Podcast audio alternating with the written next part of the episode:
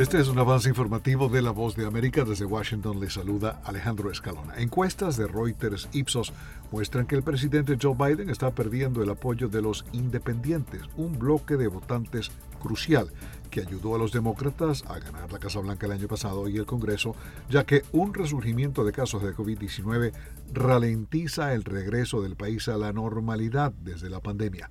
La caída en el apoyo se produce en un momento precario para el presidente Biden, cuya administración ha sido criticada por su manejo de la retirada de las fuerzas estadounidenses de Afganistán. La encuesta, realizada del 13 al 19 de agosto, encontró que la mayoría de los independientes, 53%, dijeron que aprueban la respuesta de Biden a la pandemia de COVID-19. Están escuchando Noticias de la Voz de América. El número de pacientes con coronavirus en los hospitales de Estados Unidos superó los 100.000 el nivel más alto en ocho meses, según el Departamento de Salud y Servicios Humanos, ya que un resurgimiento de COVID-19 impulsado por la variante Delta afecta el sistema de atención médica de la nación.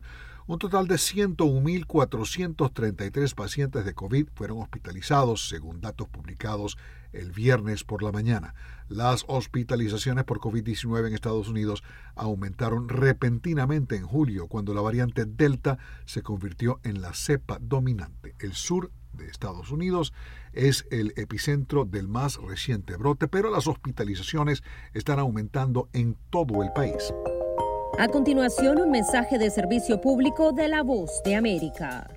Para evitar la propagación del coronavirus en casa, recuerde que solo toma unos minutos limpiar las superficies que más toca en su vivienda, manijas de las puertas, interruptores de la luz, lugares donde come, control remoto, entre otros. Esto por lo menos una vez al día.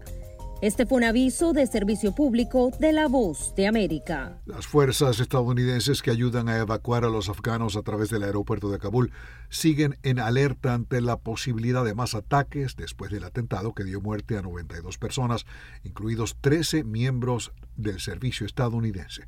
La mayoría de los más de 20 países aliados involucrados en el transporte aéreo de afganos y de sus propios ciudadanos fuera de Kabul dijeron que completaron las evacuaciones el viernes. Entre tanto, Estados Unidos mantiene el plazo de agosto 31 para retirarse de Afganistán.